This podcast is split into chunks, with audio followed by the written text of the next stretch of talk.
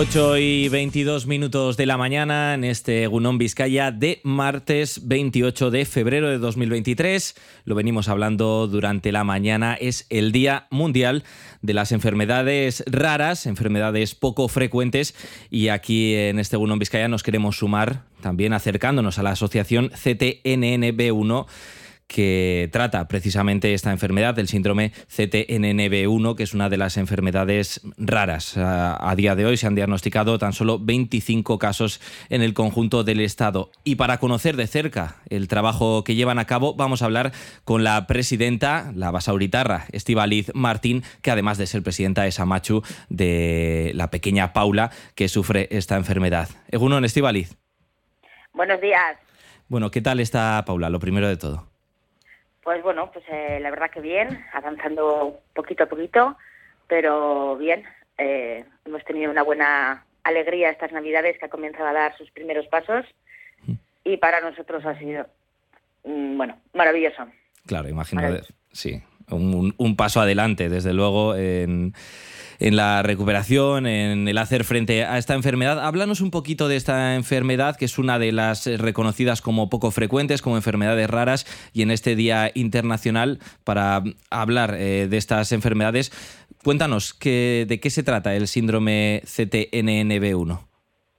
Bueno, pues estos eh, niños tienen una sintomatología bastante amplia, tienen espasticidad progresiva en, miembros inferiores, tienen hipotonía axial, microcefalia, eh, problemas de visión, eh, trastornos de comportamiento, también trastorno de sueño, eh, bueno, un poco, un poco de todo, la verdad, un poco de todo.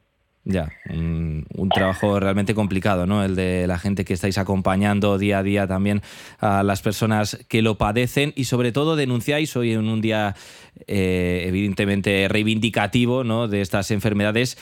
La principal denuncia que hacéis es el acceso a un diagnóstico temprano, es lo que queréis pedir, ¿no? Porque lo cierto es que se tardan demasiado, se dilatan demasiado los diagnósticos, ¿no?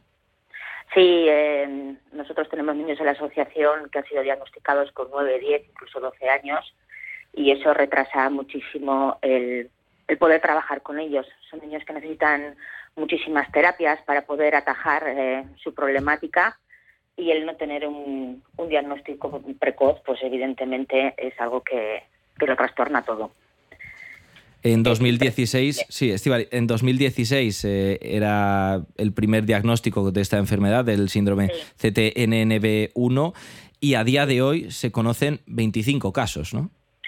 Sí, hemos, eh, hemos hecho una gran labor de difusión con la cual muchas familias nos han podido encontrar, digamos, fácilmente desde que fundamos la asociación.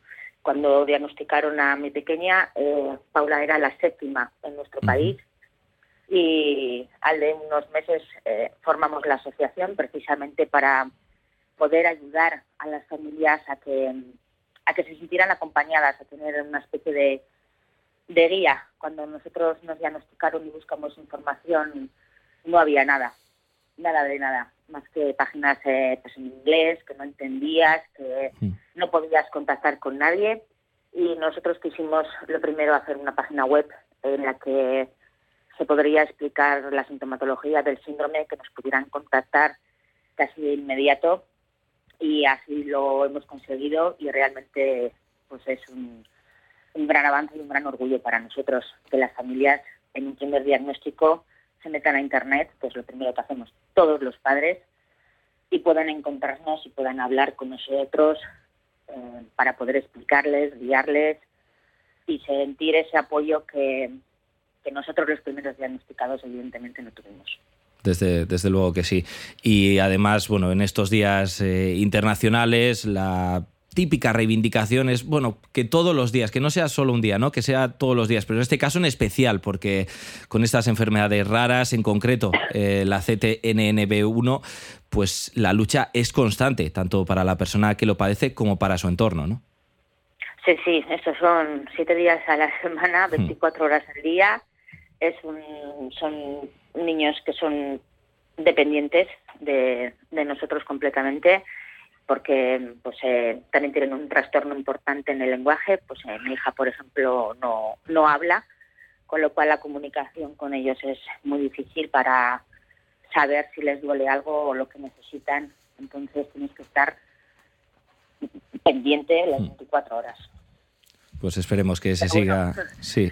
Te voy a decir que reivindicaciones hay millones para poder hacer un día como hoy y el resto del año, porque hay que luchar por, por la inclusión, por una burocracia que sea más fácil para las familias que nos lo ponen eh, muy difícil, por una sanidad que cubra los tratamientos de nuestros hijos, que no lo hace. Por, o sea, es que podría decirte un listado enorme para pasarme todo el día reivindicando cosas que, que todos los pacientes con enfermedades raras necesitan. No hay centros especializados, todo es a base de coste para las familias, atención temprana solamente hasta los seis años, que mi hija los hace el año que viene, y ojalá pudiera decir que a los seis años se cura y no va a necesitar más. Pero no es el caso ni de mi hija ni de otros millones de, de niños que, que en nuestro país necesitan esa atención y la sanidad no nos la proporciona.